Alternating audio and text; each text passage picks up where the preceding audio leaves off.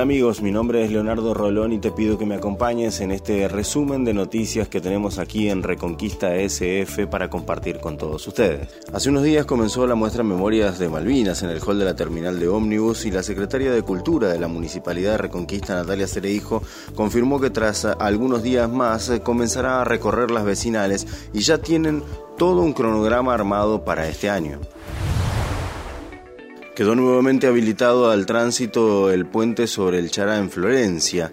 Se trata de un puente que lleva al río y que es ocupado por los pescadores de la región.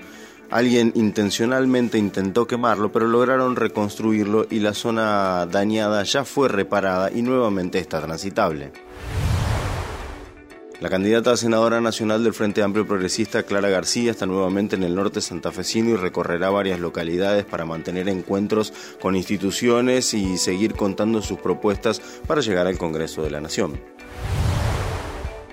La Nación habilitó un tramo de la autopista de la Ruta Nacional 34 cuando avanzamos de tramo a tramo vamos construyendo futuro y corrigiendo errores del pasado, porque estas obras no deberían haberse interrumpido nunca, dijo el gobernador Omar Perotti. Los que tenemos una visión de desarrollo, los que creemos fundamentalmente en eso, no vemos asfalto, no vemos un puente, no vemos pasar camiones o pasar autos lo que vemos aquí es que pasa producción, pasa trabajo de nuestra gente, pasa movilidad de gente que va a estudiar, que va a aprender, que va a trabajar. Eso es lo que hace un desarrollo. Por eso estas inversiones son claves, sobre todo para una región productiva, que tiene que sentir que se le está a la par, que se le acompaña, que el esfuerzo diario que hacen por invertir, por generar empleo, por producir, el Estado le corresponde con inversiones de esta magnitud diciéndole vale la pena lo que haces, reconocemos lo que estás haciendo y queremos estar a la par para que esto siga creciendo. Entregan el primer DNI y pasaporte no binarios en un consulado argentino.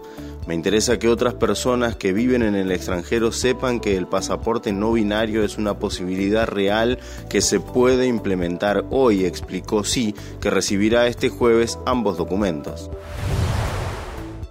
Los talibales prometen que reanudarán los vuelos comerciales en Kabul tras la retirada de los Estados Unidos. Aseguraron que todos aquellos afganos que tengan documentos legales podrán salir del país mediante vuelos comerciales en el aeropuerto de Kabul. Mañana muy fría en la ciudad de Reconquista, a las 6 de la mañana la temperatura era de 6 grados y habrá una gran amplitud térmica ya que la máxima está estipulada en 21 grados. El cielo va a estar despejado. Gracias a todos por acompañarnos y por supuesto nos reencontramos en un próximo informe y te pedimos que si todavía no visitaste pases por reconquistasf.com.ar.